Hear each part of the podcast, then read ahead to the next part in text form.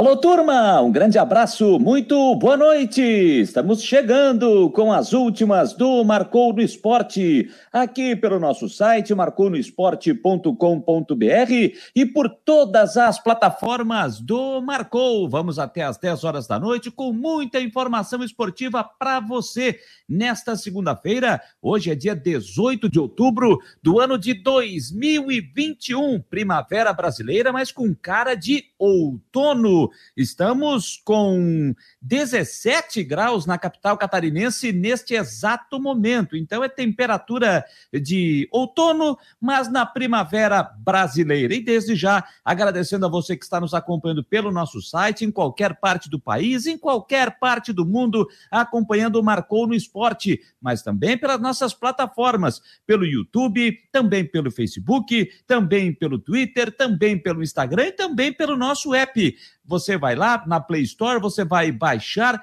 você vai escrever lá, marcou no esporte, você vai achar o nosso app, você vai baixar e você vai nos acompanhar e você vai ter todas as nossas informações e também nos acompanhar é, ouvindo a nossa programação 24 horas no ar no nosso app e também no nosso site. Então, desde já agradeço muito a sua participação, você que interage conosco em todos os momentos. E você pode participar conosco também pelo WhatsApp, vou botar na tela aqui, ó, 48 é o código 98812 8586 98812 8586. Você vai interagir conosco também pelo WhatsApp. E como você faz também pelas demais plataformas, pelo Facebook e também pelo YouTube, como já faz o Israel. Hoje ele foi o like 01 nesta noite de segunda-feira. Aparecido também o Denver dos Santos, também torcedor do Figueirense. Conosco e aos poucos mais e mais e mais parceiros vão chegando conosco para interagir e ficar junto e se informar com as principais informações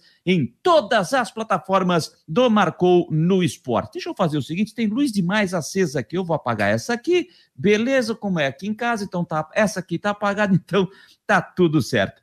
Gente, vamos lá então, nove horas e três minutos. Deixa eu só antes, o nosso convidado já está aqui na sala de espera e eu já vou botar ele na tela, mas antes, deixa eu só informar aqui porque tem jogo em andamento, ou melhor, agora está no intervalo.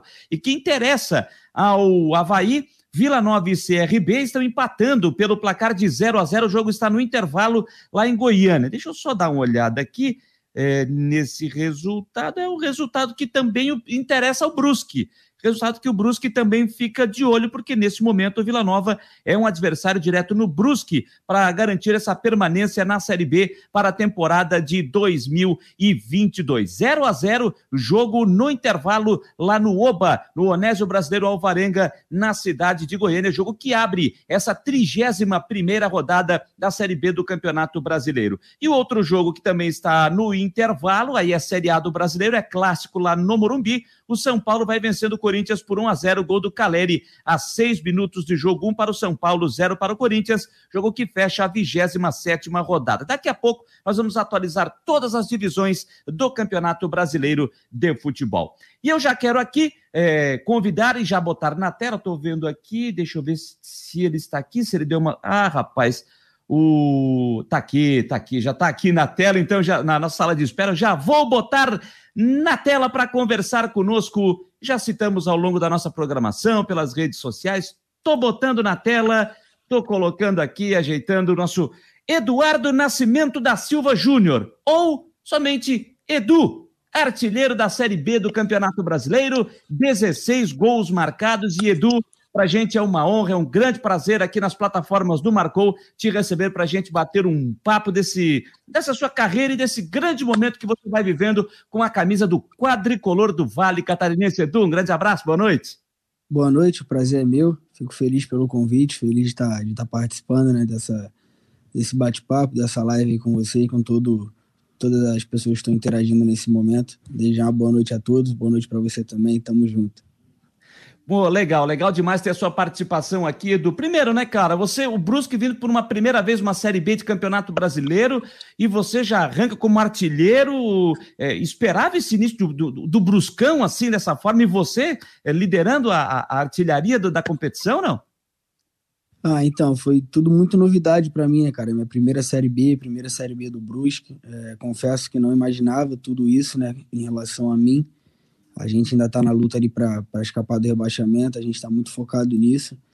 Mas devido à minha lesão né, no ano passado, que foi muito grande, muito grave, e realmente não, não imaginava conseguir voltar tão bem assim, né? É, a jogar tão bem assim, não, não digo nem muito de gol, mas digo de desempenho, de, de performance.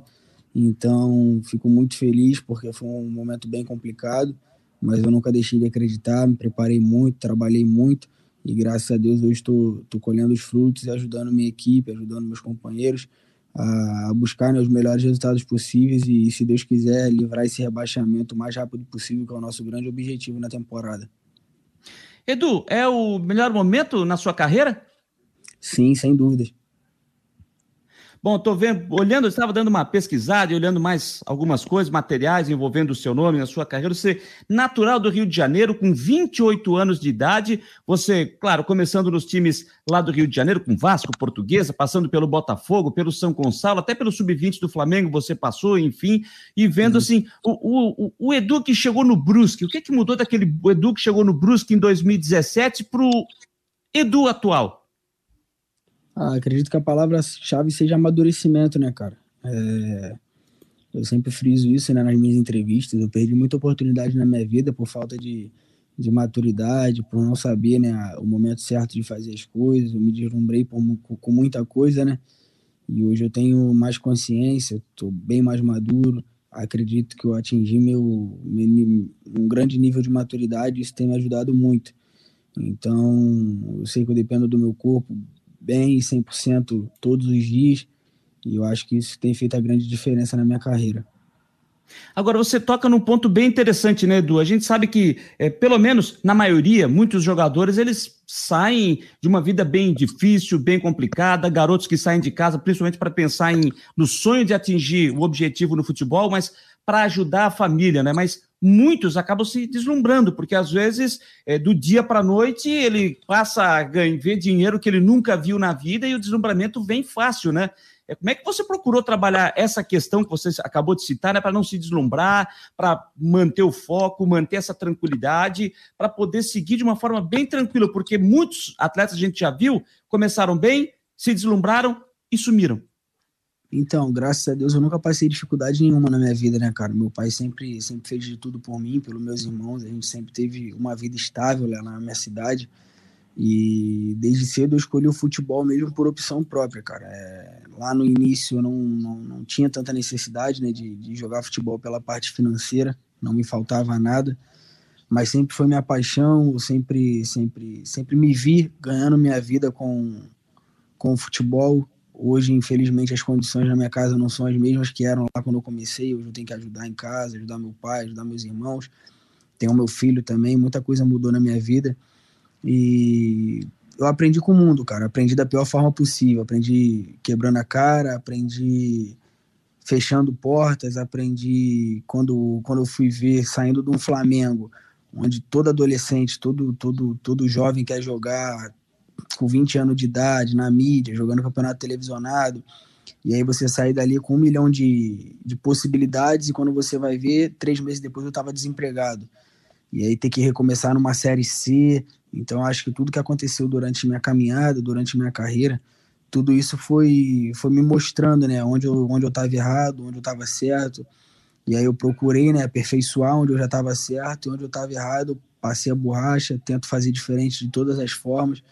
E por conta disso, principalmente, as coisas vêm, vêm mudando na minha vida, as coisas vêm acontecendo com mais naturalidade. Mas um conselho que eu deixo aí, né, para quem está começando, para quem está tá iniciando nessa caminhada, né, cara? É, infelizmente o mundo vai te oferecer né, muita coisa que, que vai te dar prazer, não vou mentir, vai te dar prazer momentâneo, mas vai estragar uma linda carreira que você pode ter, vai estragar os planos que a sua família tem, né? Que, que quando seu pai e sua mãe deixam às vezes até de comer, né, cara, para para te dar dinheiro de passagem, para te dar para te dar uma chuteira boa, para te dar uma condição boa para tu trabalhar, para tu tentar seguir sua carreira. É, infelizmente o que o mundo te oferece só vai te prejudicar, cara, só vai te atrasar, só vai te fazer perder tempo, só vai te trazer frustrações. É, essa é a verdade. Você vai se preencher ali durante quatro, cinco horas, e depois quando tu acordar tu vai estar tá vazio, tu não vai ter nada, tu vai estar tá, tá vendo seus companheiros realizando os sonhos que você sempre quis realizar e você vai ficando para trás. O mundo do futebol ele é, ele é assim, ele é muito dinâmico, tanto para para cima quanto para baixo.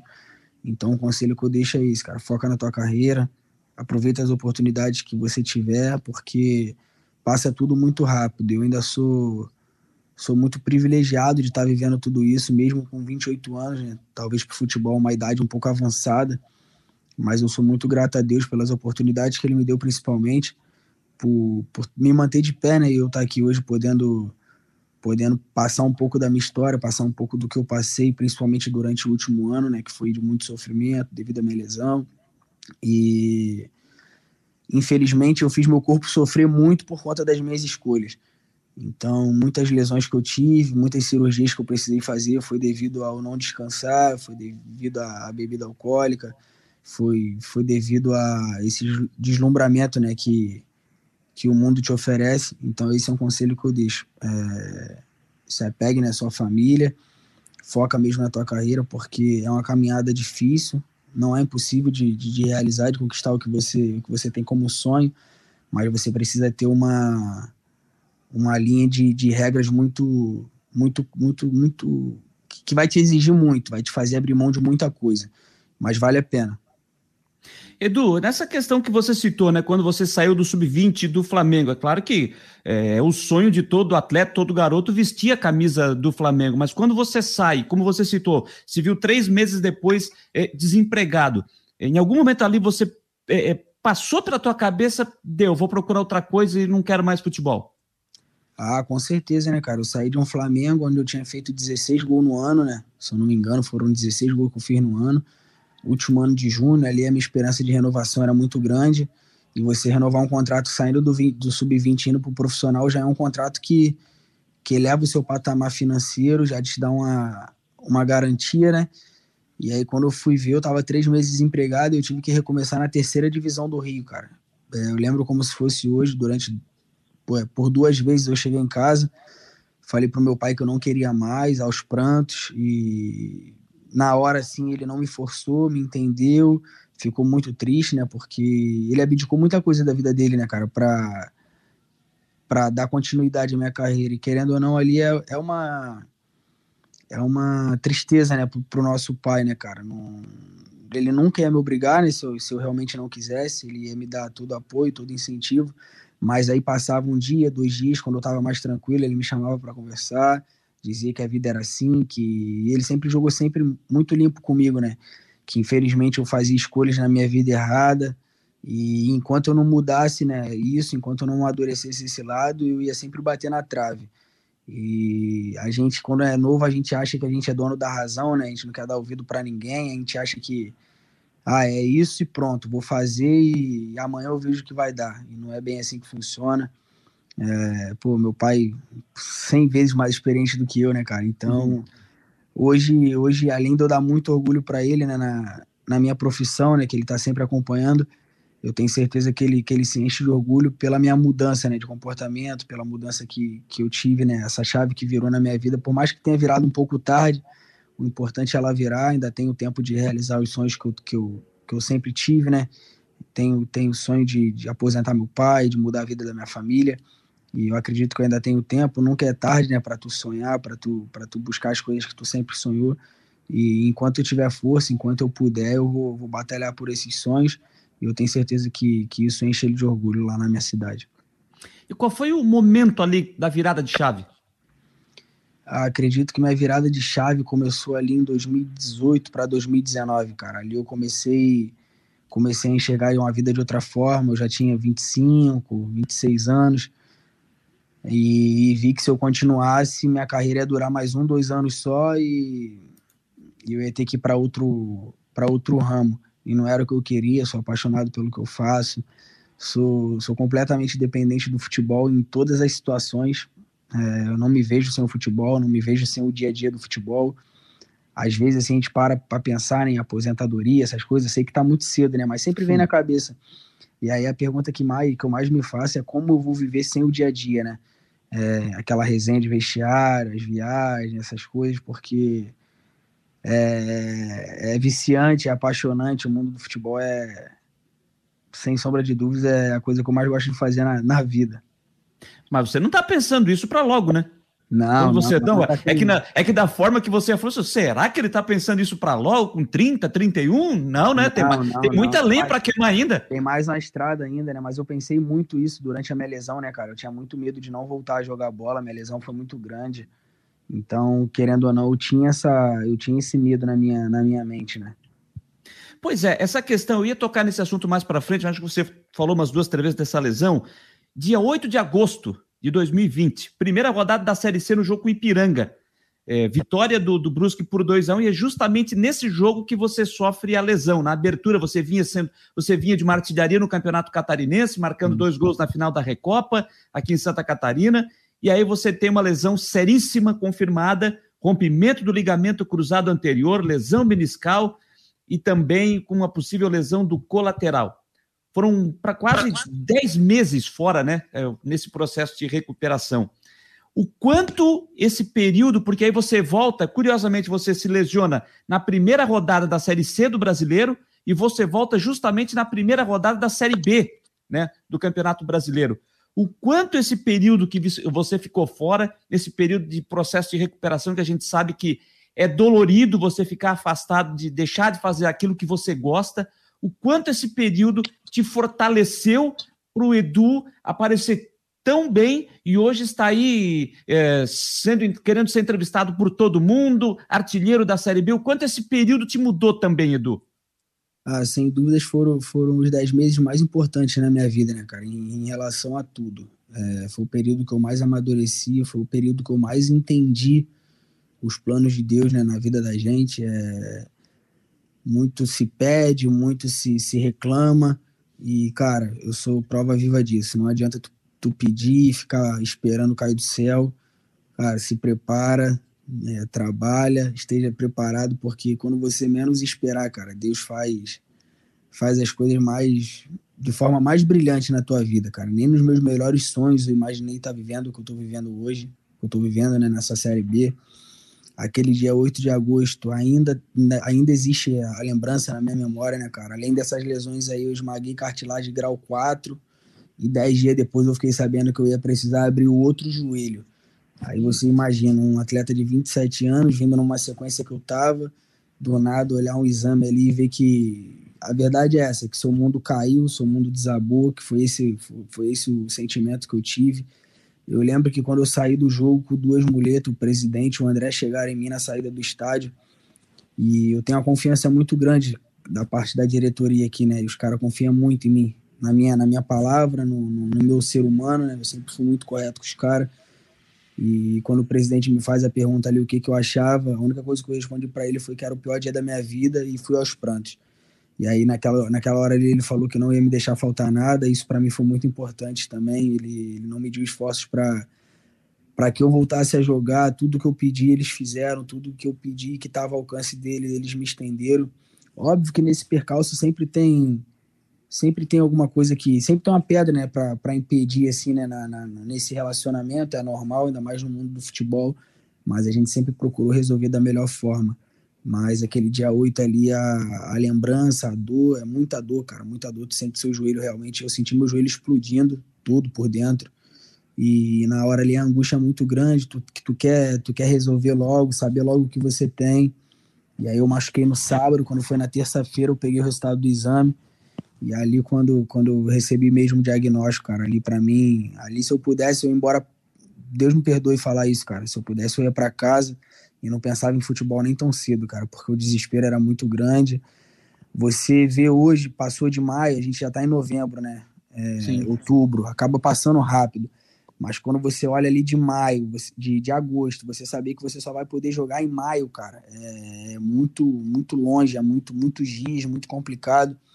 Eu passei 295 dias, cara, no departamento médico, mas eu me preparei muito, cara. É, Óbvio que tudo que eu estou vivendo é só tem uma explicação, cara. Deus. Com certeza o ser humano o Edu não seria capaz sozinho de fazer o que eu estou fazendo. é com muita ajuda dos meus companheiros, principalmente, e Deus, cara. É, é, às vezes tu fala muito em Deus assim, as pessoas acham que é forçação de barra, que é. Cara, não é, cara. É, eu sinto dores pô, diariamente nos joelhos. O que está acontecendo na minha vida, cara, só tem explicação. Uma explicação que é Deus, cara. O que ele fez na minha vida, o que ele tá, tá me fazendo passar esse, esses três, quatro meses né, de Série B é para mostrar para todo mundo o quanto ele é, o quanto ele é grandioso, o quanto ele é, o quanto ele se importa, né, com a gente, o quanto ele sabe a hora certa para tudo acontecer, porque a gente quer que as coisas aconteçam no nosso tempo, cara, e não é assim que funcionam as coisas, cara. Enquanto ele não te preparar 100%, enquanto ele não não te moldar do jeito que ele quer para que tu receba, né, as bênçãos que ele tem para você, ele não vai deixar acontecer, cara. É, tudo que eu tô vivendo hoje, ele já tinha preparado para minha vida Talvez eu não vivi antes porque eu não me preparei antes. E com certeza tudo que ele está fazendo eu passar hoje é porque ele sabe que eu estou preparado. E eu falo muito com meu pai. As bênçãos que ele tem sobre a minha vida são muito maiores. Está só começando tudo que ele está fazendo na minha vida. Você disse que está muito vivo na sua memória o dia 8 de agosto do ano passado, e por uma questão óbvia, mas eu acredito também que outra data que fica bem viva na sua memória é o dia 30 de maio, que é a sua volta ao futebol o jogo com a Ponte Preta. Eu estava assistindo o jogo aqui em casa, aqui em Florianópolis, e você fez os dois gols. E quando você fez o primeiro gol, você se emocionou, você chorou, a gente vendo aqui de casa, entendendo, obviamente, né, por tudo que você passou, você volta e faz os dois gols e que dá a vitória justamente na estreia do Brusque, uma Série B do Campeonato Brasileiro. Eu não tive a oportunidade ao longo desse período todo de conversar contigo, né, Edu? Então eu queria saber agora o que é que te passou na cabeça naquele momento, aquele momento de choro. Eu acho que foi extravasar aqueles 10 meses que você ficou fora. Eu acho que mais ou menos foi mais ou menos nisso. Cara, ali no primeiro gol ali, cara, sem dúvida foi, foi o melhor momento da minha vida no futebol, cara. É... Na comemoração ali, vai passando os flashes, sabe? De tudo que você passou, de você no hospital deitado, vão, vão passando os relances muito rápido na sua cabeça, cara. E e a única coisa que eu consegui era me emocionar, era ser grato. É, uma semana antes eu tinha dado uma entrevista que eu não estava preocupado qual seria o resultado, se eu, se eu faria gols. A minha maior preocupação era fazer o que eu mais amava, era estar dentro de campo, porque além de você se machucar fisicamente, você se machuca muito mentalmente e emocionalmente, cara. Então, a gente atleta, o único momento da nossa vida que a gente consegue realmente esquecer de todos os problemas a gente que joga bola são, são os 90, 95 minutos ali de jogo, cara, que realmente você esquece de tudo, você extravasa, você vive só aqueles 95 minutos e, e você não sabe o que vai ser dali para quando acabar o jogo. Então, naquele momento ali do gol ali, cara, vai ser um momento, vai ser um lance, vão ser aqueles minutos ali que eu vou levar pro resto da minha vida, cara, pro resto da minha vida mesmo, porque muitas pessoas sabem o que eu passei, cara, mas ninguém melhor do que eu e Deus para saber tudo que eu passei. Então, naquele momento ali era muita alegria, muita gratidão, muita felicidade, né, cara? Então, sem sombra de dúvidas, foi o momento mais marcante da minha carreira para mim. O Gabriel 21 tá perguntando aqui, Edu, é, quem é que te trouxe para o futebol catarinense? Foi o Vaguinho ou foi o Rondinelli? Porque você veio lá, pelo, você veio para Santa Catarina chegando no Atlético Tubarão, né? Não, na verdade eu cheguei em Santa Catarina pelo Brusque em 2017 para jogar a Copinha. Quem me trouxe foi o André Resine. ah, foi o André Resine. Aí depois, Resine, eu... e aí depois você foi pro Tubarão, né? É, aí depois eu voltei pro Rio, aí retorno para Santa Catarina em 2019 pro Tubarão através do Júlio Rondinelli. E aí no final de 2019 o André e o Carlos me procuraram de novo para retornar para cá. Aí eu tô aqui desde o final de 2019. Ah, então para responder aqui o Gabriel 21, que ainda até fez uma outra pergunta, né? Se você é torcedor do Vasco. Sim, sim, sou torcedor do Vasco. Ah, então tá respondido aí para ti, Gabriel 21, que está, no, que está interagindo conosco aqui. Bom, Edu, vamos falar das coisas mais recentes, falar de coisas mais alegres agora, né? Que é esse grande momento que você está é, vivendo. Cara, eu estava vendo o jogo, só que assim, a gente, a, o futebol, né, tem, tem as suas histórias. O futebol, às vezes, ela acontece com pessoas que elas às vezes a gente não tem como explicar, né? Porque o que aconteceu na sexta-feira, eu, eu, eu, acredito que isso não tenha ocorrido algo parecido contigo nessa sua carreira no, no futebol. Você mesmo admitiu na entrevista na, na, na para a TV, quando terminou o jogo, que você admitiu que não fez um bom jogo, é, você perdeu um pênalti, você perdeu um gol que não costuma perder, aquele embaixo da trave que você acabou chutando no travessão. Depois você faz o gol e ainda depois você vai lá e pega um pênalti, cara. Olha, foi uma história assim daquela pra, é para fazer livro, né? É para fazer um livro só aquele jogo ali, dá um baita de um livro. Ah, verdade. É, eu sou um cara muito iluminado, cara. Eu procuro me manter o tempo todo muito focado no jogo, independente da, do que aconteça. Eu sou um atleta que não me abalo né, com as coisas que acontecem no jogo. Isso é uma grande vantagem, uma grande virtude minha. Pode acontecer o que for, vou estar sempre preparado, sempre focado para no próximo lance fazer o meu melhor.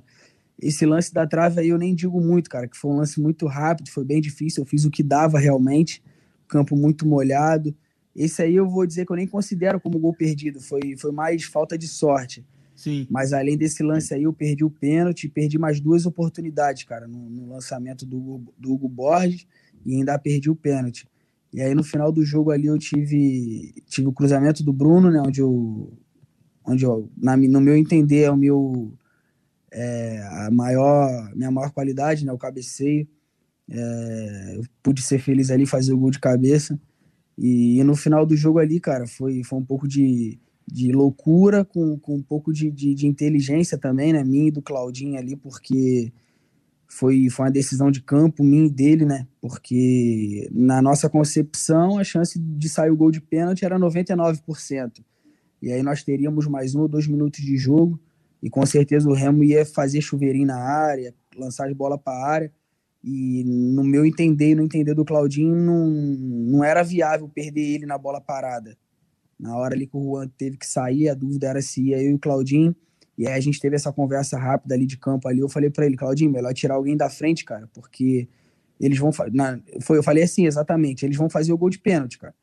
Então não pode perder você na área, que é melhor perder alguém lá da frente e preencher a área aqui, porque eles vão botar a bola na área. E aí, quando foi pro pênalti ali, o juiz ainda me deu um, me deu um toque ali, né, cara? Falou que se eu me adiantasse, ele teria que me expulsar, porque eu já tinha amarelo.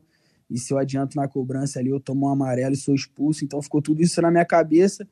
E nesse momento eu conversei com o Potiguar. Eu falei, Potiguar, confere o rebote, porque eu vou ficar parado até o final, vou decidir no final aqui e vou cair para um canto, cara. Se ele bater no canto que eu cair, eu vou tentar fazer a defesa.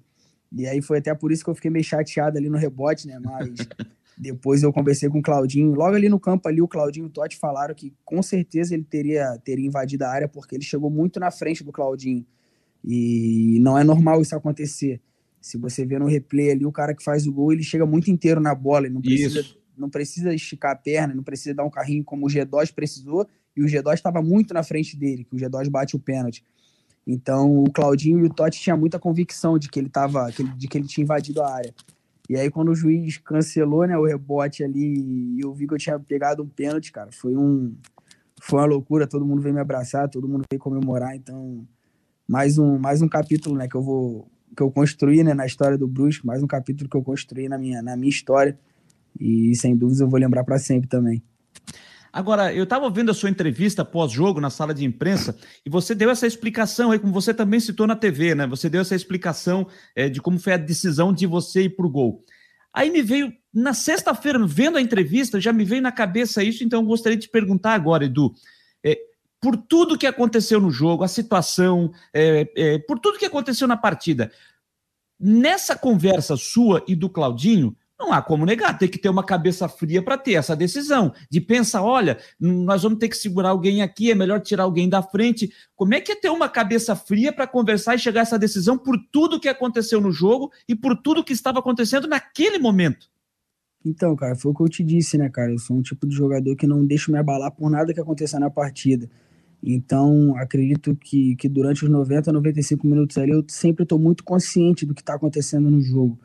E eu fui praticamente o último a chegar ali perto do Juan, né? Porque eu sou o que fico mais longe. E quando o Gustavo falou que ele tinha que sair, rapidamente eu chamei o Claudinho, né? Que era a dúvida era eu ou ele para ir pro gol. E a gente teve esse bate-papo rápido. É coisa de campo, é coisa que são lideranças que a gente tem que ter dentro de campo, né, cara? É...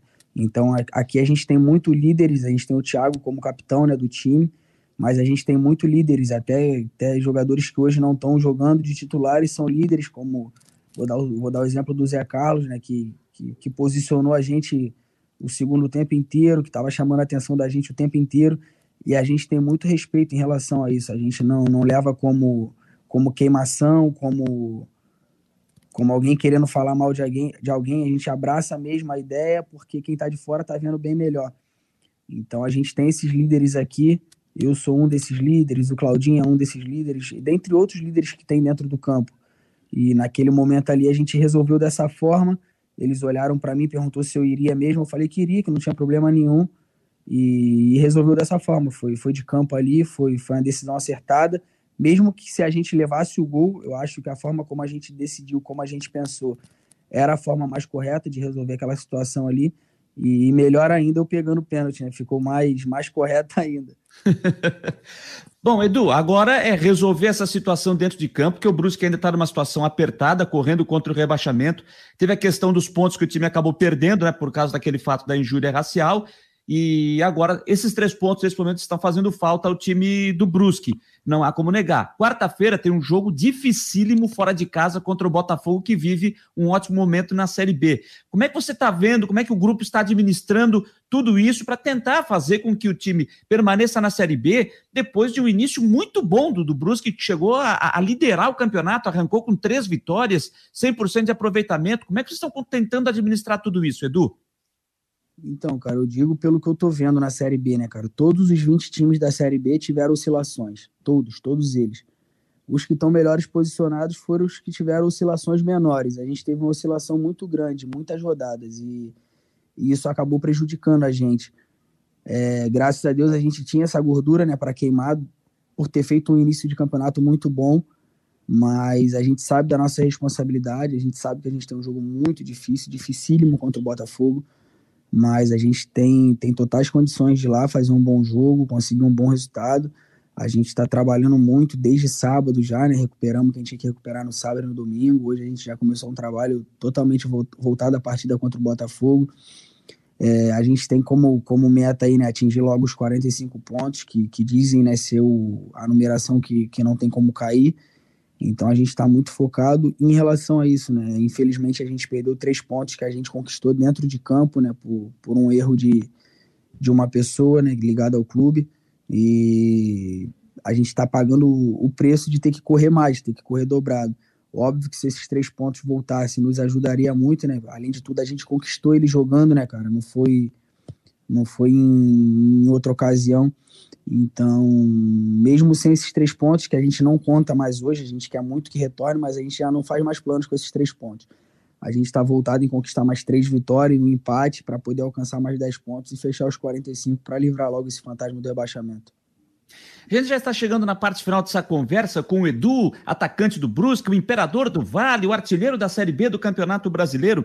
Uma outra coisa que me chamou a atenção na sua entrevista pós-jogo, Edu, é, na, na, na última sexta-feira, foi essa questão que você disse que, que você, o Brusque, todo mundo está trabalhando para tentar é, mudar a imagem do Brusque que ficou para todo o Brasil por conta daquele problema da injúria racial. No jogo contra o Londrina, todo mundo sabe o que aconteceu. É, como é que vocês estão fazendo isso? Como é que você, Edu, que é uma, uma das lideranças desse, desse grupo também, está procurando fazer para tentar mudar essa imagem do Brusque? Cara, então, o trabalho aqui é muito sério, né, cara? É, infelizmente teve, teve esse episódio, né? Infelizmente ele aconteceu em relação ao, ao cabelo do Celcinho, né, cara? A gente ficou envergonhado. É, eu fui, acho que o primeiro a, a expor minha opinião contra o clube, né, cara? Porque por eu ser o líder aqui, muitas pessoas estavam esperando um posicionamento meu, né? Meu posicionamento nunca vai ser o contrário do que eu acho correto. Então, para mim, racismo não, não existe em hipótese nenhuma. Para mim é um, é um episódio muito ruim, ainda mais no futebol, né, cara? Que é um, um esporte onde muitas crianças acompanham, muitas pessoas acompanham. E o que me deixa triste é, é, ser taxado como, como, como racista, né, cara? A gente vai em alguns estádios aí, principalmente no do Brasil de Pelotas, que, que acabou tendo até um caso de racismo também, as pessoas chamando a gente de racista, cara. Então, é, gostaria de deixar bem claro, né, cara, que no nosso grupo não existe isso, na nossa diretoria não existe isso. É, pô, tratamos todas as pessoas iguais aqui, cara, seja ela quem for, cara. A gente nunca teve nenhum tipo de problema com isso aqui. Nosso vestiário é muito, muito sadio, muito bacana. Então, foi um episódio que deixou a gente muito chateado, muito triste. E cabe a gente, né, cara, é, contornar essa situação, ajudar o clube a contornar essa situação porque eu sei da índole do clube, eu sei da índole das pessoas que trabalham aqui e acredito que as pessoas que me seguem, que acompanham o meu trabalho, também acreditam na minha índole. Então, tudo que eu puder fazer para apagar essa, esse episódio, para apagar essa. passar uma borracha nisso tudo, né? Porque a história do Brusque é muito rica, muito linda, né, cara? E não pode não pode uma, um episódio de uma pessoa que, que não é nem diretamente ligada ao futebol é, apagar todo esse nosso trabalho, apagar todo, toda essa história que a gente construiu dentro de campo, né, cara? A gente que eu digo, as pessoas que já passaram, as pessoas que já fizeram parte do, do, do processo de crescimento do clube, das pessoas que estão aqui, e, e, muito menos taxarem né, a gente, nós seres, seres humanos, né? Porque quem coloca a cara mais a tapa ali pelo Brusque somos nós jogadores. E, e, nenhum de nós, cara, nenhum de nós somos racistas, nenhum de nós temos problemas com isso, nunca tivemos problemas com isso. Então é uma situação que, que chateia a gente, que incomoda a gente, porque não é da, da nossa índole, não é da índole do grupo, não é da índole do Brusque. E, e juntos, fazendo um trabalho sociais, como a gente faz na, na cidade. Quando a gente recebe premiações, cara, a gente. Isso ninguém sabe, é coisa interna nossa. Nós ajudamos instituições, ajudamos casas aqui na, na, na cidade com cestas básicas. Isso aí a gente nunca falou para ninguém, tô abrindo para você aqui, porque a gente sempre foi um grupo de pensar em todo mundo, a gente não pensa só na gente, sabe? A gente pensa no, no, no jardineiro, a gente pensa na tia que lava a nossa roupa, então a gente é muito correto em todas as nossas ações. A gente nunca quer tirar proveito, a gente nunca quer ter as coisas só pra gente. A gente pensa num todo, a gente pensa num, num, em todas as pessoas que fazem parte do clube, pessoas que às vezes nem acompanham nossos jogos, cara. Nos procuram em redes sociais para pedir ajuda, principalmente nessa pandemia, cara. E aqui é um grupo que, cara, vou, eu te digo do fundo do meu coração, cara, a gente não mede esforço para ajudar ninguém, a gente ajuda muita gente na cidade, em, em, off, né, porque ajudar não é você fazer vídeo, não é você demonstrar que você está ajudando, Sim. ajudar é você ajudar e deu. Então a gente tem essa, essa mentalidade no nosso grupo, sempre que tem alguma premiação, sempre que tem alguma coisa, a gente tira um pedacinho de cada um, cara, para poder ajudar com cesta básica, de alguma forma, e, e, essa imagem que ficou da gente, cara, não é, não é a imagem verdadeira do clube, não é a imagem verdadeira dos atletas. E a gente vai. Sabe que não é do dia para noite, né, que a gente vai conseguir apagar isso, mas a gente vai trabalhando na justiça de Deus e, e já já isso vai ser esquecido. Isso é uma baita atitude de todo o grupo. Muito, muito legal ouvir isso de você, Edu. E olha, tem só elogios a você aqui, ao seu futebol, ao momento que você vive, aqui do, do pessoal que está participando. O Tiago Inácio, nosso companheiro de imprensa lá de Sara, ao lado de Criciúma, está dizendo: Grande Edu, esse joga bola. Pergunta para ele se o fato de jogar no Augusto Bauer está atrapalhando ou ajudando o Brusque, levando em conta as frequentes reclamações das condições do campo. Cara, atrapalhando com certeza, cara, porque se vocês pegarem nossos jogos aí, nosso time não é time de ficar dando chutão pro alto, não é time de jogar por uma bola. Nosso time tem muita qualidade, coloca bem a bola no chão. Então isso atrapalha muita gente, cara. Infelizmente a gente tá no sul, né, cara? E chove praticamente todo dia. Essas últimas duas semanas foi só de chuva. Então fica muito difícil de, de se manter um campo bom. Mas com certeza tá atrapalhando a gente. Não, não era o gramado que a gente queria estar tá jogando. E as pessoas acham que a gente treina no campo, que a gente conhece o campo. Cara, vou ser sincero, deve ter três ou quatro meses que eu não piso no Augusto Bauer para treinar, cara. Porque chove, a gente só treina em sintético. As pessoas ficam se perguntando, ah, como é que esse time consegue jogar aqui, cara? Ninguém sabe, cara. É confiança que a gente tem um no outro, é conhecimento, é jogar muito tempo junto. Porque nem a gente treina no campo, cara. E com certeza prejudica muito o nosso futebol e o nosso desempenho também. O Eduardo Samaroni pergunta se você se considera o maior ídolo do Brusque na história. Não, o Brusque tem pô, inúmeros ídolos. Eu faço parte de uma história, eu faço parte de, de um grupo vencedor, mas não, nunca, nunca passou isso pela minha cabeça. É, eu sei da minha responsabilidade, sei da história que eu construí aqui dentro, sei que é uma história muito rica, muito bonita, mas não me considero o maior ídolo, não. Edu, só mais duas, dois questionamentos para a gente encerrar, porque esse papo está muito legal contigo aqui. Se fosse, a gente podia ficar aqui mais umas duas horas de programa aqui batendo papo, Edu. É, você teve o seu contrato renovado, né, até novembro de 22, com a direção do Brusque. É claro que você está aparecendo e fazendo gol a a todo momento, é o artilheiro da Série B. É muito natural que as propostas comecem a chegar para você visando a temporada do ano que vem. Até mesmo acredito que algumas propostas tenham chego antes do prazo final de inscrição, por exemplo, para uma Série A de Campeonato Brasileiro, já que na Série B você não poderia jogar porque você já tinha feito os sete jogos com a camisa do Brusque. É, é, chegou proposta para você sair ao longo da Série B? Tem gente já te consultando, pensando em 22? Como é que está isso? Então, cara, é, eu procuro focar muito no futebol, né, cara? Eu tenho contrato aqui até 2022, eu deixo essa responsabilidade toda na mão do meu empresário para ele resolver. Sim, existiram sondagens, né, agora na, na, janela de meio do ano, mas não, não houve nada concreto, não chegou nada concreto, até porque quando chegar vai ser passado diretamente para o clube. Eu, eu respeito muito a instituição e as pessoas que trabalham na diretoria. Jamais faria algo pelas costas do clube, jamais, em hipótese nenhuma não é, não é do meu perfil e eles sabem disso. Mas o meu pensamento é, meu foco é jogar, meu foco é ajudar, desempenhar um bom futebol, ter boas performances para ajudar o, o, meu o grupo do, do de atletas e, e, o clube né, a, a, conquistar os objetivos. E hoje nosso objetivo é livrar, livrar o rebaixamento. Então eu estou muito focado nisso. Quanto mais, quanto mais rápido a gente conseguir esse objetivo, melhor para todos nós. Edu, agora sim, para finalizar, o que é que significa o Brusque para você e a cidade de Brusque para você? Cara, o, o Brusque, a cidade de Brusque, para mim significa o, o, meu, o meu descobrimento, né, cara, de, de ser humano, de atleta. Aqui eu vivi os melhores momentos da minha vida. Aqui eu vivi a maior fase de amadurecimento da minha vida. Aqui eu conquistei as maiores coisas da minha vida. É, todo mundo sabe o quanto eu sou feliz por estar aqui, por trabalhar aqui. É, é um clube onde você só se preocupa em, em, jogar, cara. Não tem dor de cabeça, não tem não tem estresse, cidade boa, você mora bem, todos os torcedores, todo, todas as pessoas da cidade te abraçam, fazem questão de falar com você em mercado, em, em shopping, em farmácia. Então, é, um, é uma cidade, cara, que, que, que, dispensa comentários. Eu sou apaixonado na cidade de Brusque, eu sou muito feliz jogando no Brusque. É, espero continuar aqui por muito tempo. É, não é balela, não é da boca para fora. Eu realmente sou muito feliz aqui e as pessoas sabem que para eu sair daqui só se for algo que vai mudar a minha vida e mudar a vida da minha família. Porque fora isso, é, eu vou pensar sempre muito bem em sair daqui.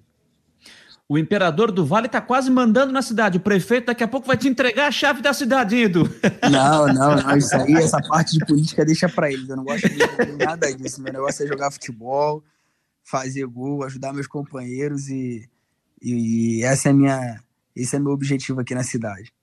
E se Deus quiser, mais para frente nós vamos conversar para falar da manutenção do Brusque na Série B do Campeonato Brasileiro, sem dúvida alguma. Edu, quero te agradecer demais, cara. um papo muito legal. Não é balela, quero dizer que foi o papo mais legal que a gente teve aqui. Fiquei muito feliz em conversar contigo e já fica aquele nosso compromisso que o Brusque ficando na Série B e vai ficar, se Deus quiser, vai ficar, porque vai ser bom para o futebol de Santa Catarina.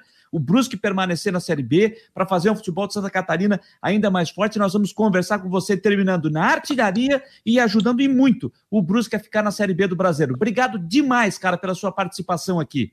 Eu que agradeço, irmão. Já fica marcado sim. Só só combinar direitinho o horário pra gente, pra gente trocar um, uma ideia de novo. Para mim também foi muito, muito gratificante, muito proveitosa, né? Essa, essa conversa que a gente teve. Desde já, deixo, deixo um abraço, uma boa noite para todas as pessoas que acompanharam aí. Um abraço para você também. Boa noite, boa semana. Que Deus te abençoe, abençoe teu trabalho. Muito sucesso. Valeu! Valeu. Brigadão, Edu. Edu, atacante do Brusque, conversando conosco, conversando conosco, falando desse atual momento, contando as histórias de, de sexta-feira do jogo do Remo contra o Remo no estádio Augusto Bauer, falando das dificuldades, falando do momento difícil que ele passou no, naquele período da lesão que ele sofreu no ano passado, dez meses afastado de, do, do campo.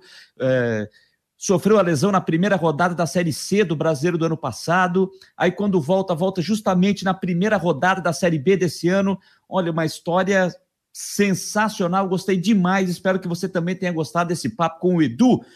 O Edu, que é o artilheiro é, da Série B, o imperador do Vale, é o jogador que vem despontando e vem chamando a atenção nesta Série B. 16 gols marcados até aqui nesta Série B. Legal demais, legal demais esse papo com o Edu.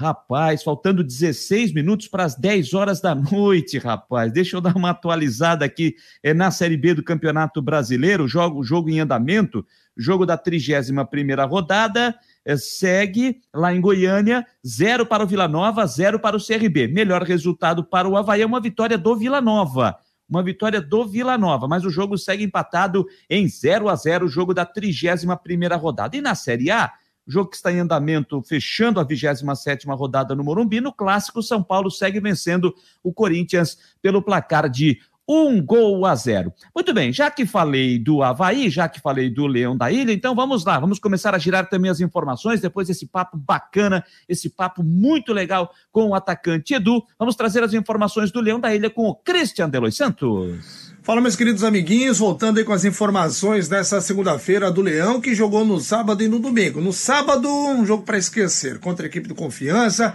perdeu pelo placar de 3 a 1 muita reclamação da arbitragem. Para mim, o primeiro pênalti foi forçado, o segundo pênalti, acho que foi pênalti mesmo. Enfim, né? Mas o Havaí não apresentou um bom futebol, não. Até começou de uma forma intensa, mas foi cedendo espaço. O time de Aracaju ganhou confiança. E mereceu vencer, mereceu vencer, o Havaí mereceu perder, essa que é bem da verdade. Enfim, bom, próxima partida contra o Cruzeiro na sexta-feira. A princípio, Bruno Silva e Wesley podem retornar após cumprirem suspensão no jogo contra o Confiança. Renato ainda deve ficar no departamento médico, né? O jogador ainda se recupera de lesão. Então, deve ser provavelmente a única baixa. Para a equipe da Copa Santa Catarina, Leão entrou em campo no domingo e deu uma surra aí no caçador. Aplicou 5 a 0, aliás, 5 a 0, não, 5 a 2, uma goleada, é um futebol convincente. O Leão com o sub-23 né, voltou definitivamente para a competição, assume aí a terceira posição, mesmo número de pontos do Figueirense, mas com vantagem no saldo de gol. Três gols marcados pelo Matheus Lucas, um gol do Jô e um gol do Fraga. Próximo adversário do Leão, será domingo contra o Juventus de Jaraguá do Sul e a última rodada ele encerra contra o Figueirense clássico no estádio Orlando Scarpelli. Então era isso, Havaí. Muito vivo na Copa Santa Catarina e vivo também na Série B se mantém no G4 e ter oportunidade de melhorar a sua classificação. Claro que o torcedor criou uma grande expectativa com a derrota do Curitiba, o Havaí com uma vitória ficaria um ponto, seria o vice-líder a um pontinho só do Coxa, mas infelizmente isso não foi possível. Agora é voltar as energias para o Cruzeiro e tentar uma vitória. Era isso, informações do Leão para o Marcou no Esporte. As últimas, Christian de Los Santos. Obrigado, Christian, trazendo as informações do Havaí, falando do time da Série B e também da Copa Santa Catarina, que ontem eh, goleou o Caçador por 5 a 2 no estádio da Ressacada. Mas, ainda com relação ao jogo contra o Confiança, o torcedor ainda está na bronca com a arbitragem da Edna, com o primeiro pênalti que foi marcado para o Confiança, que não foi naquele pênalti, não existiu, mas o árbitro, a arbitragem de vídeo acabou complicando a vida da Edna e dali por diante desandou a maionese no jogo. E o técnico Claudinho Oliveira, após a partida, fez uma avaliação do jogo, mas, claro, demonstrou toda a sua insatisfação com a arbitragem da partida. Cara, é uma, uma inspiração para a gente poder falar. É, com relação ao jogo, acho que a nossa equipe fez o que tinha que fazer. Né? Propusemos o jogo o tempo inteiro, criamos as melhores chances de gol. Várias chances de gol criamos, né? E éramos donos do jogo, né? Até a dona senhora Daiane Caroline Muniz, que era a árbitra do VAR, de São Paulo. Né? Se vocês forem lembrar o jogo contra o Botafogo do Rio, após o jogo na nossa vitória, eu comentei que tinha que tomar cuidado, não se escalar árbitros de estados que tinham esse interesse no, no resultado do jogo. Né? Eu falei uma vitória, não falei porque a gente perdeu do Botafogo, porque a gente ganhou do, a gente ganhou do Botafogo. Se vocês lembrarem também, eu falei que eu achava que esse campeonato começa sem VAR, tem que terminar sem VAR mas que tomara que, tomara que o VAR viesse para trazer justiça, né, e não para atender interesse de, de, equipe A ou de equipe B, ou para ressuscitar a equipe que não tinha chance. Eu acho que não é para isso que o VAR está aí. Então, o lance nitidamente de, da árbitra, né, ela bem colocada, uma árbitra FIFA, a Edna. O lance da Edna, pô, eu revi o lance agora, é brincadeira, né? O Diego chuta a bola, faz um movimento para frente, o cara cai no sentido contrário, pro lado que o Diego faz no movimento o pediu pênalti, né? Nem o atleta que estava no lance pediu pênalti. Mas ela procurou o pênalti, né? Procurou o pênalti. Que se ela tivesse também procurado o pênalti nos lances nossos escanteio ali no segundo tempo, uma hora abraçaram o copete, caiu, caiu abraçado de copete, ela não procurou, não falou. Né? Então, foi esquisito, realmente, a arbitragem. Eu acho que nós time teve até muito equilíbrio emocional, né? Continuou jogando, voltamos no segundo tempo, continuamos jogando. Lembrar, o atleta dele sai de maca, e não tinha um atleta preparado para entrar no primeiro tempo. Estava conversando com o treinador, ela ficou esperando o cara sair do banco para entrar no campo e eles não ficarem com a menos. Quer dizer, tem coisas estranhas, né, cara? A gente não começou no futebol ontem, é, a gente está aí e não podemos também achar que o futebol daqui para frente, pelo que está se mostrando, pelo que se mostrou hoje, vai ser resolvido só dentro de campo. A gente tem que ver o que a gente faz em termos de, de bastidores aí para a gente não ser prejudicado. Mas eu acho assim que a gente fez um, um jogo melhor com o adversário, fomos melhores, merecíamos a vitória, acho que nem o um empate estávamos buscando a vitória. Felizmente, ela não veio e agora nos resta é, guardar essa nossa indignação para usar como força para vencer os próximos jogos e, e buscar o acesso.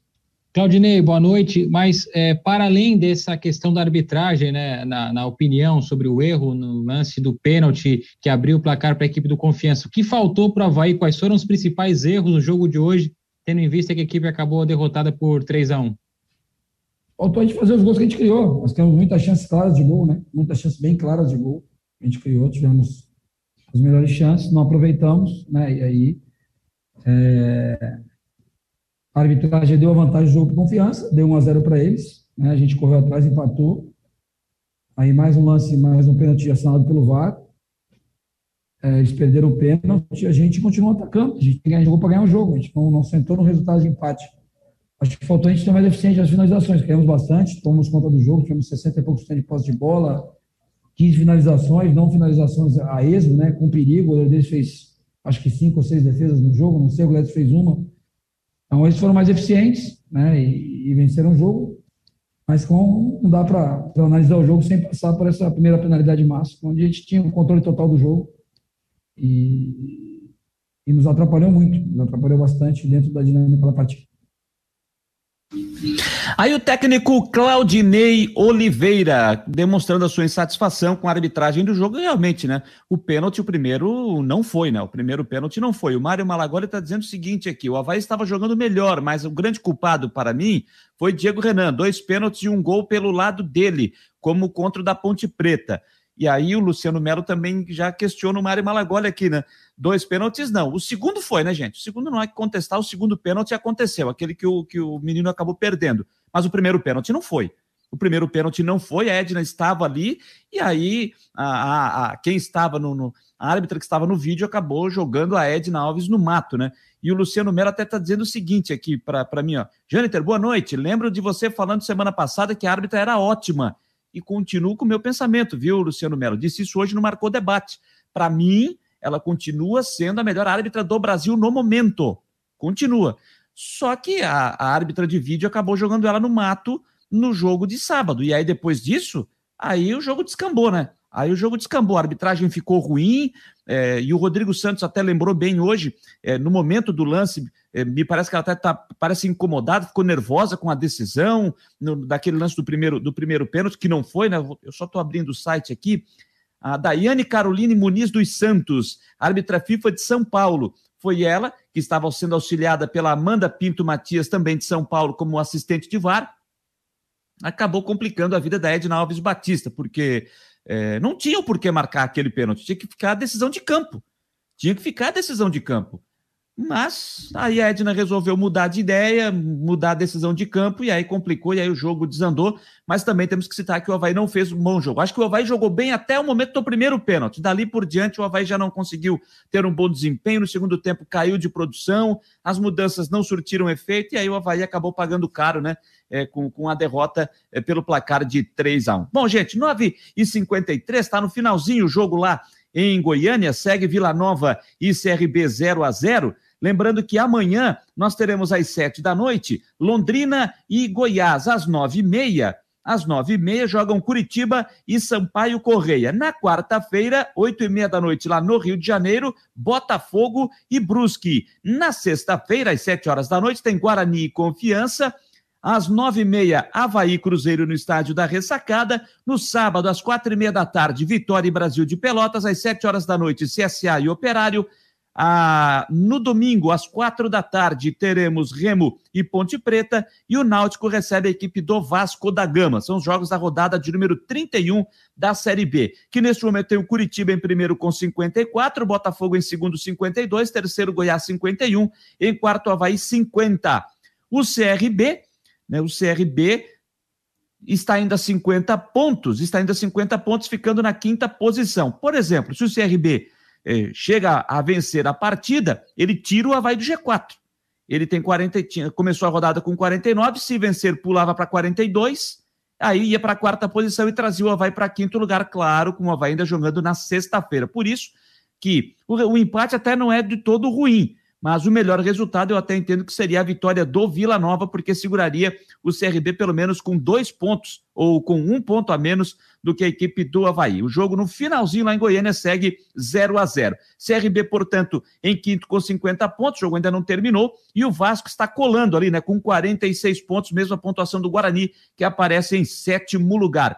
O CSA vem em oitavo com 45, o Náutico em nono com 44, em décimo Sampaio Correia 40, em décimo primeiro Vila Nova agora com 39 pontos, o Cruzeiro é o décimo segundo com 39, o Remo décimo terceiro com 38, Brusque é o décimo quarto com 35, o Operário é o décimo quinto com 35, em décimo sexto a Ponte Preta 34, na zona do rebaixamento Londrina 31, 17º, 18º Vitória, 29, 19º Confiança, 28 e na lanterna o Brasil de Pelotas com 20 pontos ganhos. É a situação de momento para a Série B do Campeonato Brasileiro de Futebol. Faltando quatro minutos para as 10 horas da noite, chegou o momento da gente saber a previsão do tempo, como ficará o tempo para esta terça-feira. Para Imobiliária House está chegando ele, o homem do tempo. Diga lá, Ronaldo Coutinho.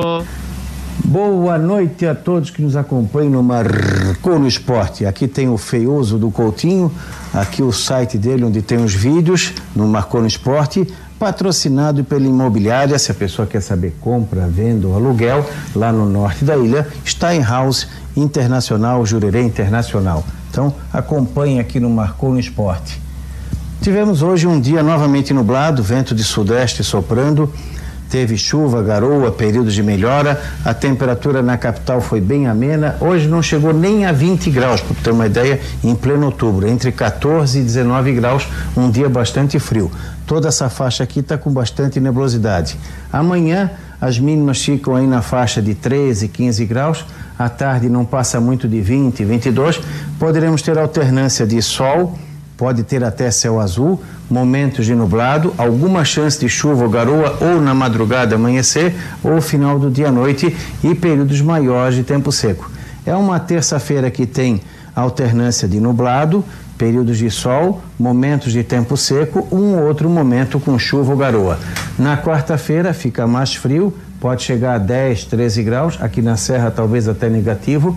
À tarde passa um pouco dos 20, 22 graus entre nublado, períodos de sol, pequena chance de chuva, começo ou final do dia podendo falhar. Quinta um pouquinho mais variável, mais nublado, alguma chance de chuva, garoa e períodos de melhora. Mas em relação à semana passada, dá uma melhorada nessa, nesse quadro geral da umidade. Vai lentamente diminuindo esse, essa, essa umidade excessiva que nós estamos tendo. Sexta também um pouco mais quente. Entre sábado à tarde e noite para domingo passa uma frente fria. Da Climaterra para o Marcou no Esporte, Ronaldo Coutinho.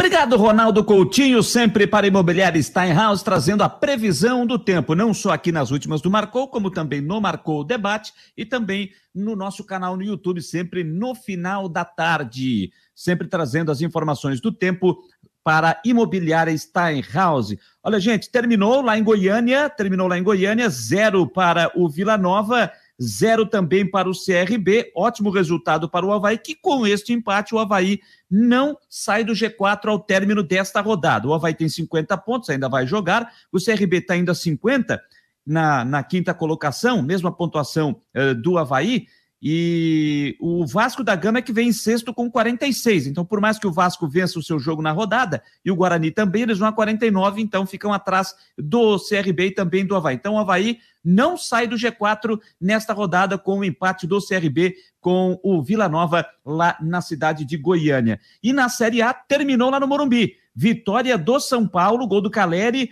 1 a 0 para cima do Corinthians, jogo que fechou essa 27 rodada. Daqui a pouco a gente atualiza a Série A do Campeonato Brasileiro, mas o jogo lá terminou, 1 para o São Paulo, 0 para o Corinthians, no estádio do Morumbi. 9 horas 59 minutos, 9 e 59 Agora é hora de falar do Figueirense, que não jogou no final de semana. Seu próximo compromisso só no fim de semana que vem, domingo, lá em Caçador, na sequência da Copa Santa Catarina. E esta segunda-feira do Alvinegro do Estreito. Diga lá, Jean Romero. Um grande abraço, Jâniter, pessoal e a todos que estão conosco. Um ótimo começo de semana. Os resultados da Copa Santa Catarina da última rodada não foram bons para o Figueirense, que agora caiu para a quarta posição. Era o vice-líder da competição estadual e agora, com sete pontos conquistados, ocupa a quarta colocação na tabela. Foi ultrapassado pelo Marcelo Dias e também pela equipe eh, do Havaí. O próximo confronto será diante do Caçador no domingo, dia 24, 3 horas da tarde. Os atletas receberam folga durante o final de semana e retomaram os trabalhos nessa segunda-feira. O técnico Jorginho terá os desfalques do meio ofensivo Rodrigo Bassani, do zagueiro Lucas Cesani, que estão no departamento médico, e do atacante André, que recebeu o cartão vermelho na última partida. É dúvida para o confronto diante do caçador o lateral direito Everton Santos, que sentiu desconforto muscular no último jogo e passa por avaliação do departamento médico. E mais informações repercussão nos últimos dias nas redes sociais do presente dado por Paulo Prisco Paraíso a Luciano Hang, dono das redes de loja da Van. Inclusive, ele fez um agradecimento no seu story no Instagram, agradecendo Paulo Prisco Paraíso pela camisa do Figueirense, que tinha uh, o emblema, o patrocínio das lojas Avan estampado no, na, na região central da camisa. Então, é uma relação de amizade dos dois empresários e essa relação pode trazer benefícios é, para o Figueirense e também para as uh, lojas, porque afinal é uma via que vai e volta, né? Um patrocínio que acaba ajudando o Figueirense e a divulgação da marca ajudaria também a rede de lojas Avan. Não tem nada certo, nada definido. O que se sabe é que existe uma amizade entre os dois empresários e Paulo Prisco Paraíso, isso sim foi apurado pela nossa reportagem, estaria em conversações buscando esse patrocínio e outros investidores também para o Figueirense. E a gente fica na torcida que dê certo, porque o Furacão precisa aí de resultados bons dentro do futebol e também na questão financeira. Com as informações do Figueirense, Gia Romero, um abraço pessoal, até mais. Até mais, o Jean Romero trazendo as informações do Figueirense, não só aqui nas últimas do Marcou, mas também nos nossos canais, aqui no nosso canal do YouTube, sempre final da tarde, e também no nosso site marconosport.com.br. Você, você sempre tem as notícias atualizadas do Figueirense. Copa Santa Catarina, que é a competição que o Figueirense está uh, em disputa, né? Está, é a competição que o Figueirense está disputando no momento. A quinta rodada foi finalizada neste final de semana. Lembrando que começou na quarta-feira passada, no Scarpelli, com a derrota do Figueirense para o Criciúma por 3 a 1 depois tivemos no sábado a vitória do Joinville pelo placar de 2 a 1. Também no sábado, o Marcílio Dias derrotou o Ercílio Luz por 2 a 0. Primeira derrota do Ercílio Luz, vinha com quatro jogos e quatro vitórias. O Ercílio já está classificado para a fase semifinal. E na ressacada, o Havaí goleou o Caçador por 5 a 2. Destaque para Matheus Lucas, que marcou três vezes na partida de ontem à tarde no estádio da ressacada. A classificação da Copa Santa Catarina. Tem o Ercílio Luz ainda na liderança com 12 pontos. O Marcílio Dias agora é o segundo colocado com 9. Em terceiro, o Havaí com 7. E o Figueirense em quarto com 7 pontos ganhos. O que diferencia aí Havaí em terceiro e Figueirense em quarto é o saldo de. Deixa eu ver aqui, é o saldo de gols. O Havaí tem saldo 2, o Figueirense tem saldo 0. Por isso, o Havaí é terceiro e o Figueirense é o quarto colocado. O Criciúma aparece em quinto com seis pontos ganhos, mesma pontuação do Caçador, que vem em sexto. O Joinville, com a vitória, pulou para sétimo com cinco pontos ganhos e também entrou na briga. E o Juventus na lanterna com quatro pontos, ainda está vivo na briga por vaga à fase semifinal. Hoje teríamos Ercílio Luz e Figueirense, Marcílio Dias e Havaí nos confrontos da fase semifinal. Mas Figueirense agora vai para um confronto direto contra o Caçador fora de casa. Figueirense com situação ameaçada, hein? Figueirense ameaçado em ficar fora dos quatro primeiros e para a semifinal. Figueirense que é favorito para o jogo lá em Caçador. Se quiser é, brigar pelo título, vai ter que ganhar, não pode nem pensar em empatar, com todo respeito ao time do Caçador. A próxima rodada, a rodada de número 6, a penúltima desta primeira fase, ela acontece, já começa na quarta-feira, começa já na quarta-feira, três e meia da tarde no Heriberto Wilson com Criciúma e Marcílio Dias. No sábado, às três da tarde, em Tubarão, tem Ercílio Luz e Joinville. E no domingo, três da tarde, na Ressacada, tem Havaí e Juventus. E lá em Caçador, no Carlos Alberto da Costa Neves, o Caçador recebe a equipe do Figueirense. Lembrando que na última rodada, na quarta-feira da semana que vem, no estádio Orlando Scarpelli, tem o clássico, hein? Tem Figueirense e Havaí e ali a gente pode ter muita coisa em andamento, então vamos ver como é que vai ser esse clássico na quarta-feira da semana que vem, jogo programado para as 8 horas da noite na Copa Santa Catarina. 10 horas mais 5 minutos, 10 e 5. Falamos, portanto, da competição aqui no estado que dá vaga para a Copa do Brasil do ano que vem. Vamos falar agora de Série A do Brasileiro. A Chapecoense perdeu para o Fortaleza no sábado em casa por 2 a 1. No final da partida, que estava em 1 a 1, né? O Fortaleza atacou e a bola bateu na mão do atleta da Chapecoense dentro da área. Mas o árbitro mandou a partida seguir. Nesse contra-ataque, a Chapecoense foi lá e fez 2 a 1. Mas o VAR chamou para a revisão o árbitro do jogo e o gol foi anulado e a penalidade marcada. E o Fortaleza fez o gol da vitória com o Iago Pikachu cobrando pênalti 2 a 1 que fase que vive a Chapecoense, né? Depois do jogo, o técnico da Chapecoense, o Pintado, tentou explicar, né, a atuação, a derrota da forma como aconteceu e tentou também e tentou explicar também é, é, o, o porquê que a equipe não conseguiu ter um bom desempenho no primeiro tempo, ao contrário do segundo, já que no segundo tempo o time conseguiu competir diante do Fortaleza. É, primeiro, que as mudanças elas foram táticas, né? Nós tiramos um 9 fixo, um 9 que estava mais é, encaixado na marcação. Praticamente adiantamos mais o, o Denner e tivemos três homens aí para pressionar um pouco mais a saída de bola do adversário. Criamos mais dificuldades. É, eu não sou um cara que acredita em sorte nem azar. Sou um cara que acredita no trabalho e eu acho que essa equipe mostra que está trabalhando, né? E isso, para o segundo tempo, principalmente, você enfrentar uma equipe que é semifinalista na Copa do Brasil, a quarta colocada no mínimo, né? No Brasil. E a terceira colocada é, mostra que tem muita coisa boa que todos estão fazendo aqui dentro da Chapecoense. Repito, eu sinto muito, sinto muito de verdade por não ter conquistado essa vitória que estava na nossa mão e mais uma vez nós perdemos né, num pênalti. E a gente não tem que lamentar nem baixar a cabeça. Vamos continuar lutando. Essa equipe vai trabalhar e vai jogar sim até o último jogo, até o último minuto do campeonato.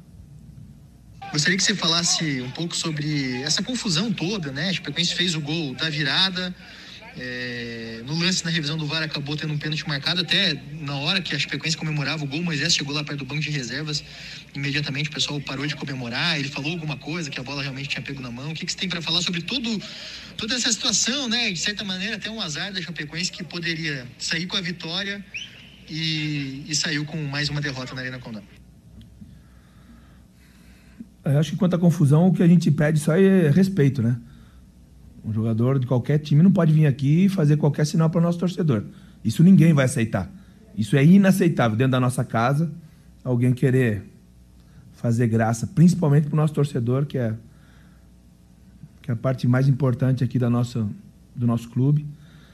Então, eu estou de acordo com os atletas, não estou de acordo com nenhuma agressão nem nada, mas exigir o respeito, isso a gente sempre conversa. Uh, e aqui ninguém tem sangue de barata, né? A gente está realmente buscando essa vitória. A gente se aproxima muito, a gente sonha com essa vitória, a gente trabalha para ter essa vitória, a gente luta muito para conquistar essa vitória. Todos aqui dentro da Chapecoense estão trabalhando para a gente buscar essa primeira vitória. É, e a gente realmente, às vezes, perde o equilíbrio. Demais, acho que eu prefiro falar muito mais de um segundo tempo muito bom da nossa equipe, mais uma vez respondendo e acreditando no que, que a gente está trabalhando. Aí o técnico pintado, né, falando e fazendo uma avaliação da derrota da Chapecoense para o Fortaleza por 2 a 1. Só lembrando então, vamos lá os resultados da Série A, Chapecoense 1, Fortaleza 2, tivemos ainda América Mineiro 0, Bahia 0, Atlético Paranense 0, Fluminense 1, Palmeiras 1, Inter 0, Grêmio 3, Juventude 2, Ceará 2, Bragantino 2, Atlético Goianiense 2, Atlético Mineiro 1, Esporte 0, Santos 0, Flamengo 0, Cuiabá 0 e agora à noite no clássico lá no Morumbi, vitória do São Paulo para cima do Corinthians pelo placar de 1 a 0. O Atlético Mineiro lidera com 56 pontos, o Flamengo vem segundo com 46, terceiro Fortaleza 45, em quarto Palmeiras 43. Ah, na zona do rebaixamento, aparece o Juventude em 17 com 28, o Esporte em 18 com 27, em 19 Grêmio com 26 e na lanterna Chapecoense com 13 pontos somados até aqui nesta Série A do Campeonato Brasileiro de Futebol. Falando em Série A, gente, é, o Juventude anunciou a saída do técnico Marquinhos Santos após a derrota para o Grêmio ontem pelo placar de 3 a 2. E o Marquinhos Santos já está empregado. É isso mesmo. O Marquinhos Santos já está empregado. Ele já saiu de Caxias do Sul, arrumou as malas e viajou para Belo Horizonte, onde foi anunciado como novo técnico do América Mineiro. O América Mineiro que estava procurando um técnico depois da saída do Wagner Mancini, que foi para o Grêmio, estreou ontem, vitória de 3 a 2 em cima do Juventude, Juventude que demitiu Marquinhos Santos, Marquinhos Santos que vai para o América Mineiro é aquela dança das cadeiras dentro do futebol brasileiro. O Juventude está procurando um técnico e o nome mais cotado nesse momento é de Humberto Louser, que fez recentemente um grande trabalho na Chapecoense, não deu certo no Esporte Recife e é um nome que a direção do time lá de Caxias do Sul está trabalhando e inclusive as informações que chegam lá de Caxias é que o empresário espera nas próximas horas já ter esse ok por parte do Juventude e que Humberto Loser seja anunciado nas próximas horas como técnico do time da Papada, o Juventude, que nesse momento na Série A do Campeonato Brasileiro está na zona do rebaixamento, é o 17 colocado com 28 pontos ganhos. 10 e 11, vamos falar agora de Série C. O Cristiano empatou em casa com o Botafogo da Paraíba em 0 a 0 no último sábado pela terceira rodada da segunda fase da competição. O time sofreu, pois teve dois jogadores expulsos, sendo que Dudu Vieira tomou vermelho com cinco minutos de jogo. Até a, a checagem do VAR, enfim, só foi confirmado na súmula aos oito minutos que ele foi, confir, foi confirmada a expulsão depois da checagem no VAR. Léo Costa foi expulso aos 25 da etapa final. O técnico Cláudio Tencati avaliou o resultado como positivo, principalmente pelas circunstâncias da partida, onde o time jogou praticamente 90 minutos, uh, com 5 minutos perde um jogador e no segundo tempo perde mais outros dois por vermelho, e na minha avaliação de forma justa, o Criciúma questiona que houve exagero, mas o Cláudio Tencati fez esta avaliação e entendeu que por tudo que aconteceu, o 0 a 0 até foi um resultado positivo. Dentro das proporções, né, nós tínhamos um planejamento voltado para esse jogo e ele logo no início ele foge do controle, né? Porque nós temos um atleta expulso e aí você tem que modificar o posicionamento, uh, se reencontrar para se defender e para atacar, para organizar a sua, a sua parte ofensiva. É, sofremos um pouco em alguns momentos, depois reequilibramos de novo, eles começaram a entender o que eu pedi. A gente procurou mudar algumas alternativas, né? Até quando a gente estava com homem a menos. Qual era a ideia? Se defender com duas linhas de quatro e tendo um nove e automaticamente o Enan fez essa primeira parte. Depois eu coloquei o Igor com a intenção de o Igor se movimentar nas diagonais, nas costas dos laterais do adversário e infiltrar, porque ele tem muita velocidade, joga também com o jogo apoiado. Então a gente teve essa ideia. E automaticamente, é, é, quando a gente tinha a bola, o Felipe e o Silvinho vinham mais por dentro para construir jogo e tentar abrir corredor para os laterais da profundidade. No início do segundo tempo começamos a fazer isso, no tanto que nós começamos melhor que o Botafogo. Mas aí depois, com a, com a outra surpresa que é a expulsão do Léo, e aí é, realmente um, os planos que a gente já tinha feito no vestiário de novo de uma, uma mudança estratégica foi por água abaixo, né? Porque daí a gente já ficou com dois homens a menos, então é, tivemos que se defender bastante, mas tem que exaltar ah, todo o tempo que os jogadores correram, se dedicaram, foram realmente comprometidos com a equipe. Né? E não perder a partir desse momento seria importante. E procurar uma transição, uma bola parada. Foi o que nós conseguimos até na reta final. Ali poderíamos até ter definido no gol. Né? Mas é, eu vejo que o ponto, pela proporção e pelo momento, está ótimo. Se olhar a tabela nesse momento, o Criciúma está buscando acesso, ele está no bloco de acesso.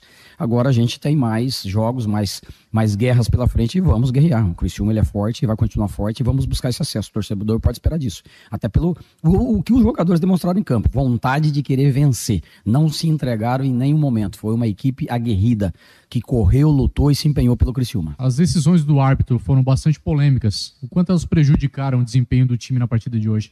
Olha, Thiago, ainda não tive condições de observar o lance do Léo, né? Mas já me relataram uma situação assim que ele cai e depois quando levanta no movimento o pé fica um pouco mais alto, é tocado no jogador, aí fica interpretativo o lance. É, não, não, não dá para me dizer, só vou uh, falar a respeito disso. Do Dudu Vieira, eu já afirmo, não é lance para expulsão. O árbitro ali, ele, como o, o, o VAR, claro que a decisão é do árbitro, ele foi realmente muito rígido, muito rígido. É um lance que é início de jogo, tem um contato, tem, mas o, o, o, a, o Dudu ele procura a disputa da bola, né? Então automaticamente um cartão amarelo, o atleta não tinha um cartão amarelo ainda, né? Então o árbitro ele poderia ter conduzido diferente. Eu achei que ele foi muito rigoroso, rigoroso demais no lance. Então era para cartão amarelo, na minha opinião, naquele lance do Dudu Vieira e claro, o prejuízo para nós, né? Aí a palavra do técnico Cláudio Tencati após a partida, 0 a 0 respeito à opinião do treinador, mas acho que as duas expulsões foram de, formas, foram de forma correta. Para mim, tanto a primeira como a segunda, eh, os, os, jogadores deram essa, essa possibilidade. Então, para mim, as duas expulsões foram corretas do meu ponto de vista. A Série C do Campeonato Brasileiro, que teve um jogo hoje, né? Fechando a terceira rodada, fechando a primeira fase, o, o primeiro turno da segunda fase. Eh, e foi o jogo pelo grupo D, mas já já eu falo sobre isso. Só relembrando aqui, grupo C, é, no sábado, o Ituano venceu o Paysandu por 3 a 1 e o Criciúma ficou no empate com o Botafogo da Paraíba por 0 a 0 O Paysandu, que hoje à tarde é, acabou anunciando a demissão né, do técnico Roberto Fonseca após a derrota para o time paulista por 3 a 1 Com a sua saída, a diretoria já confirmou que o Wilton Bezerra, auxiliar técnico do clube, comandará o time até o final desta temporada. Pelo grupo D, tivemos ontem Manaus 1, Ipiranga de Erechim também 1, e hoje à tarde, lá no interior de Minas Gerais, em Tombos, a Tombense perdeu para o Novo Horizontino pelo placar de 2 a 1 Novo Horizontino, que começou a segunda fase tomando 5 a 0 do Manaus, já está liderando o grupo, hein? Classificação de momento, grupo C. O Ituano em primeiro com seis pontos, em segundo, Criciúma, 5, em terceiro, Botafogo, 2, em quarto, Paysandu, 2. No grupo D, Novo Horizontino em primeiro com seis, o Manaus em segundo com cinco, Tombense em terceiro com quatro e Ipiranga na lanterna com um ponto ganho. No final de semana, teremos os jogos do retorno, a primeira rodada. Agora a tabela vem de trás para frente. Teremos no sábado, às 5 da tarde, Paysandu e Ituano lá em Belém e lá no Almeidão, em João Pessoa, na Paraíba, Botafogo e Criciúma. No grupo D, no domingo, às quatro da tarde, Novo Horizontino e Tombense. E às seis da tarde, lá em Erechim, no Colosso da Lagoa, o Ipiranga recebe o time do Manaus. Lembrando que os dois primeiros de cada chave sobem para a Série B do ano que vem e os primeiros colocados de cada grupo decidem a terceira divisão do futebol brasileiro. Partindo agora para a Série D, gente. Série D, 10 e 17. Hein? A Série D definiu os times que subiram para a Série C do ano que vem. É isso mesmo. No sábado, Aparecidense e Uberlândia empataram em 1 a 1. Na ida, o Aparecidense havia vencido por 1 a 0, por isso se garantiu na semifinal e foi o primeiro time a garantir acesso para a Série C de 2022. Ainda no sábado, Campinense e América de Natal empataram em 0 a 0 lá em Campina Grande, mesmo placar do jogo da ida. Nos pênaltis, o Campinense foi melhor, venceu por 4 a 2 subiu para a Série C e o América hein, vai ficar fora. É, não consegue subir, agora tem que ver se o América, por ranking ou na situação lá no estado, se ele vai jogar a Série D do ano que vem. Acredito que sim, deve ter vaga pelo campeonato estadual.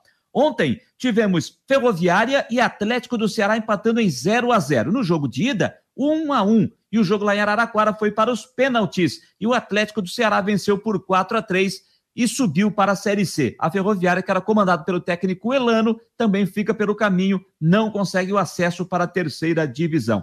E o ABC de Natal não tomou conhecimento do Caxias e aplicou 3 a 0. Jogo da ida em Caxias do Sul em 0 a 0. Todos lembram, né? Na sexta-feira eu falei aqui, o presidente do Caxias foi antes da delegação para Natal, foi flagrado pela direção, eh, pelo pessoal do, do ABC lá no CT, ele filmando o treinamento escondido lá de uma sacada de um prédio, do terraço de um prédio ali nos arredores do Frasqueirão.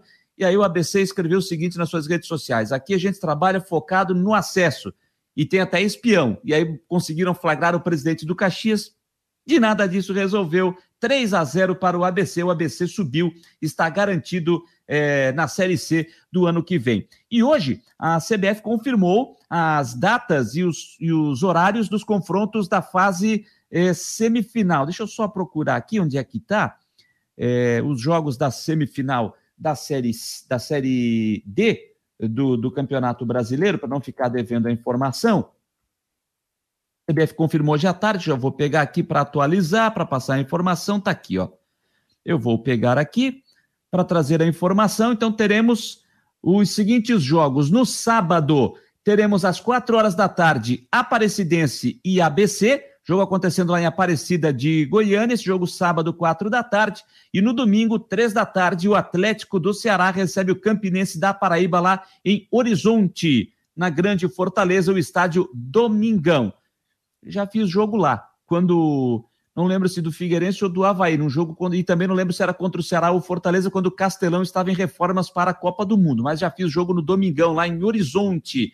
Os jogos da volta acontecendo no outro final de semana, no sábado, dia 30, em Natal, ABC e Aparecidense, e no dia 31, domingo, lá no Amigão, em Campina Grande, a, o time do, do Campinense recebe o Atlético do Ceará, e aí vamos conhecer os finalistas da Série D do Campeonato Brasileiro, mas esses quatro times já estão garantidos na Série C da temporada 2022, confirmando Aparecidense de Goiás, ABC de Natal, Atlético do Ceará e Campinense três times do Nordeste brasileiro subindo e um time do centro do país aparecidense chegando à Série C do Campeonato Brasileiro da temporada 2022 da terceira divisão. 10 e 21, 10 e 21, deixa eu atualizar aqui.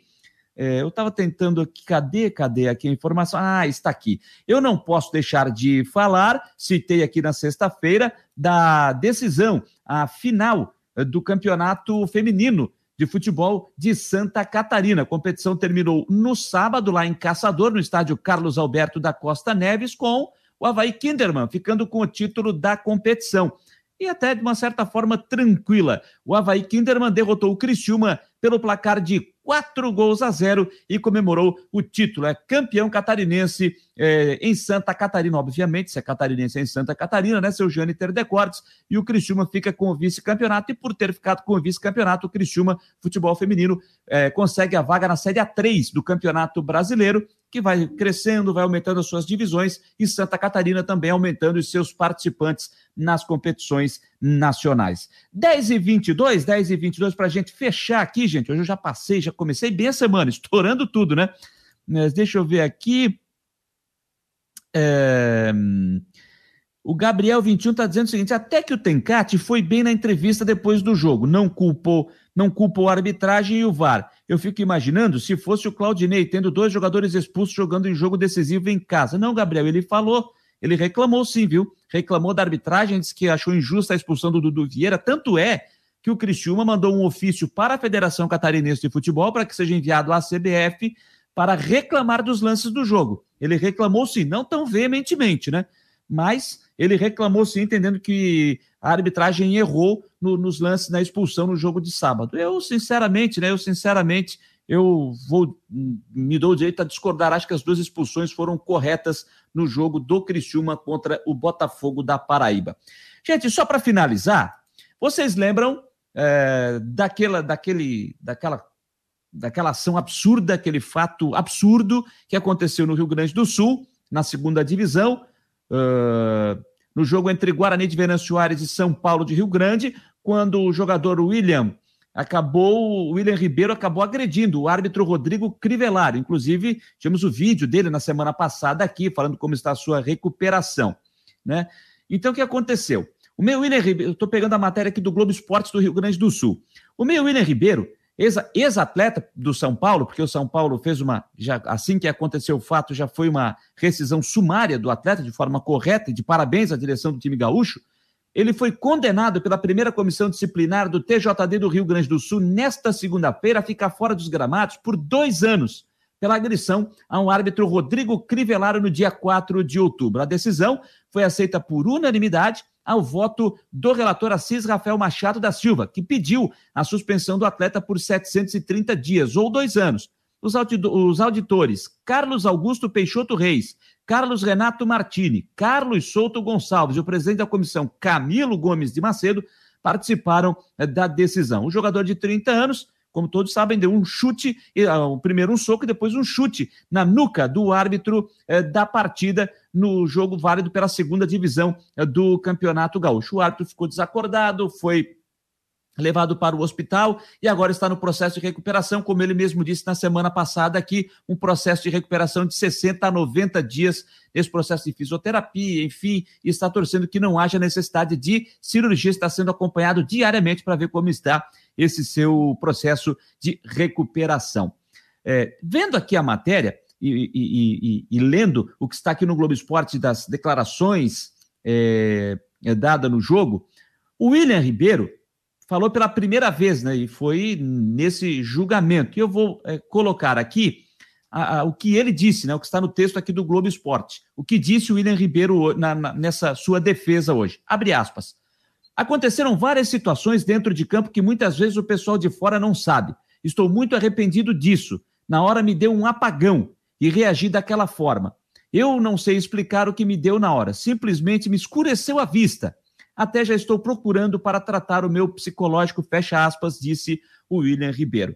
Ainda no julgamento, o procurador Alberto Franco defendeu a denúncia ao citar que o atleta é reincidente em casos de violência no futebol contra dirigentes e em competições de base. E, inclusive, pediu que o William fosse banido do futebol profissional. Abre aspas. Me desculpe o atleta, mas dizer que ficou tudo escuro não é. Foi tudo de caso pensado. Aliás, sugerimos que procure outra profissão. Entendo que ele não tem mais condições de jogar futebol profissionalmente. O que ele fez não é aceitável. Tem que ser excluído do futebol profissional. Fecha aspas, disse o procurador. E aí vem um fato que mais me. Eu, eu fico até sem palavras. Por fim, o advogado Fábio Gonçalves fez a defesa do meio-campista com base na história de vida humilde, com baixa escolaridade e problemas familiares. Condenou o cancelamento ao jogador antes mesmo do julgamento e fez um apelo para que receba tratamento psicológico adequado. Abre aspas, palavras do advogado de defesa. Ninguém coaduna com essa conduta, mas nós temos que terminar com a vida de um ser humano? Não é demérito nenhum mudar de profissão. Mas quem vai dar emprego ao William, com pouco estudo, destruído pela mídia? É a crucificação deste jovem de 30 anos, pai de dois filhos, adolescentes e com uma mãe doente que sequer pode sair de casa, fecha aspas, alegou o advogado. Bom, se ele tem esses problemas, tem vida humilde, isso aí, gente, eu não vou entrar nesse mérito, eu não conheço, estou aqui acreditando na palavra do advogado que está fazendo a defesa, enfim, tudo bem. Só o que me incomodou aqui, nessa, nessa, nessa fala do advogado, é que destruído pela mídia. Pois o cara dá um soco no, no, no árbitro, chuta o árbitro, deixa ele desacordado. Por a maior, por maior sorte que o árbitro Rodrigo Crivellaro teve, não teve uma lesão maior, mais séria, de de repente até ficar paraplégico. Foi sério, foi muito sério. E o advogado quer que se fale bem do jogador, que se fale bem do que ele fez. Agora, a imprensa apenas citou o que aconteceu e o fato foi lamentável. O fato foi lamentável. Não dá para passar a mão na cabeça da pessoa que faz uma coisa como ele fez. E aí ele vem e diz: foi destruído pela mídia.